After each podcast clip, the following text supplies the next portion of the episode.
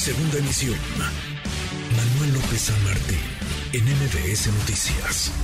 ¿Qué sigue en lo jurídico, en lo legal, en lo administrativo? ¿Qué sigue para Puebla? Un gobernador que pierde la vida. Ya seamos el recuento de todo lo que ha sucedido de 2017 para acá en la entidad. Desde que Rafael Moreno Valle dejó el cargo, Puebla ha tenido como mandatarios estatales a Tony Gali, Martérica Alonso, que duró 10 días en el cargo, falleció en un accidente de helicóptero, a Jesús Rodríguez Almeida, Guillermo Pacheco, a Miguel Barbosa, que muere el día de ayer. Ahora el poder se recarga en la secretaria de Gobierno Estatal, Ana Lucía Gil. El Congreso del Estado tendrá que nombrar a un gobernador o gobernadora eh, sustituta. Vaya, vaya situación política, jurídica, la que se vive en Puebla. Le agradezco estos minutos al profesor en Derecho Constitucional en la UNAM, a Francisco Burgoa. Gracias, Francisco, como siempre, qué gusto escucharte. ¿Cómo te va?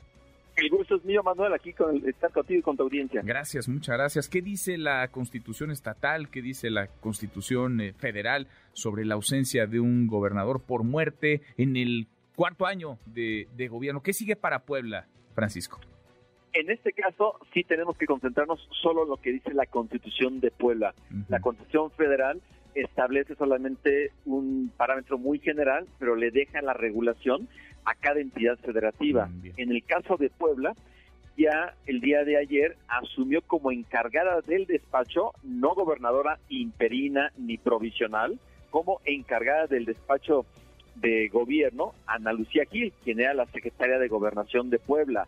Ella va a estar hasta en tanto el Congreso debe de nombrar al gobernador o gobernadora sustituta, es decir, quien va a concluir el periodo para el cual fue electo el gobernador Miguel Barbosa, recordando que cuando Miguel Barbosa gana la elección extraordinaria es porque la falta absoluta de la gobernadora eh, eh, este, este, Marta Erika, en su momento fue en los dos primeros años del sexenio. Pero cuando la falta absoluta ocurre en los cuatro últimos años del sexenio, entonces el Congreso es el que debe de nombrar al gobernador o gobernadora sustituta. Es decir, ya no habrá elecciones extraordinarias, es quien va a concluir el periodo de, de gobernador. Mm. Y esto no hay un periodo o un tiempo de acuerdo a la constitución de Puebla no dice que debe ser nombrado en 30 días, 60 días, 10 días. No lo dice. Lo que sí sabemos es que el día de mañana es el último día en que el Congreso de Puebla tiene su periodo ordinario de sesiones. El siguiente periodo lo inicia el 15 de enero. En este inter del 16 de diciembre al, 30, al 14 de enero, la comisión permanente es la que estará en funciones, pero lo más seguro es que convoque un periodo extraordinario para llevar a cabo esta designación del sustituto. A ver, interesante esto que nos, que nos cuentas, porque queda clarísimo cuál es, digamos, el camino, cuál es la ruta. Tiene el, gobierno, el Congreso del Estado Puebla que nombrar a un gobernador o gobernadora sustituta, pero no hay entonces, no hay un plazo de tiempo, es decir, puede ser esto en cosa de días, puede ser mañana mismo, incluso podría ser en un mes, podría ser en tres meses, Francisco. Sí, aunque se escuche así, como lo decimos, sí. ¿Por qué? Porque hay un vacío jurídico en ese aspecto. Inclusive a nivel federal, si el presidente de la República falleciera, ahí sí hablamos de que son dos meses en donde el Congreso tendrá que nombrar al gobernador sustituto. Lo dice claramente la Constitución Federal para el caso del presidente de la República. Pero en el caso de la Constitución de Puebla no se establece un tiempo.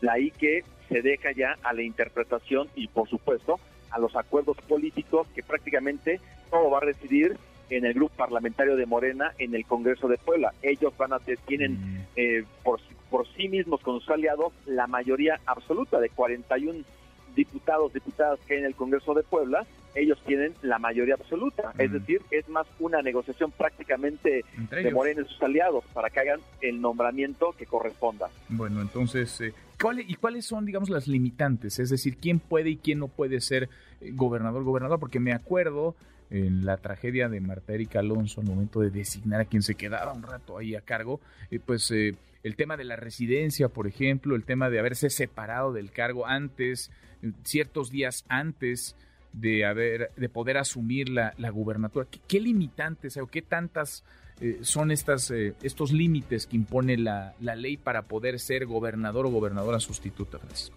E, en el caso, en el caso de Puebla, se establece requisitos que son, digamos, los normales para cargos públicos, ser mexicano por nacimiento, en este caso ser ciudadano de Puebla en pleno uso de sus, de sus derechos político-electorales, tener 30 años cumplidos, pero donde viene, digamos, la parte más importante que puede ser un impedimento para ciertos funcionarios es porque no debe ser un funcionario de la federación, del Estado o del municipio, ni militar en servicio activo, a menos de que se separen 90 días antes de llevar a cabo la elección. Entonces, es ahí donde puede venir alguna posibilidad de un impedimento, el tema de que no sea, digamos, un alto servidor público, pero sí podría ser a lo mejor algún algún diputado local o alguno de los este, de los que pudieran eh, servidores públicos que pudieran identificarse. Inclusive algo que ha ocurrido en otras entidades federativas, no sé si recuerdas Martín, en el caso de Michoacán, que al que nombran es al, es al rector de la universidad este, del estado. Mm, Aquí no sé si vaya a ser el caso, ¿verdad? Pero generalmente luego los rectores de las universidades del Estado se, se, ven como perfiles neutrales para que puedan asumir el cargo, pero la verdad es que lo dudo mucho considerando que Morena y sus aliados tienen la mayoría absoluta para hacer el nombramiento. Mm, pues vamos a ver si Morena, con que haya acuerdo interno, digamos, podrá poner al gobernador o gobernadora que concluya con el periodo de gobierno de Miguel Barbosa, Miguel Barbosa, que perdió ayer la vida. Francisco, gracias, muchas gracias como siempre. Al contrario, un abrazo excelente. Gracias. MBS Noticias.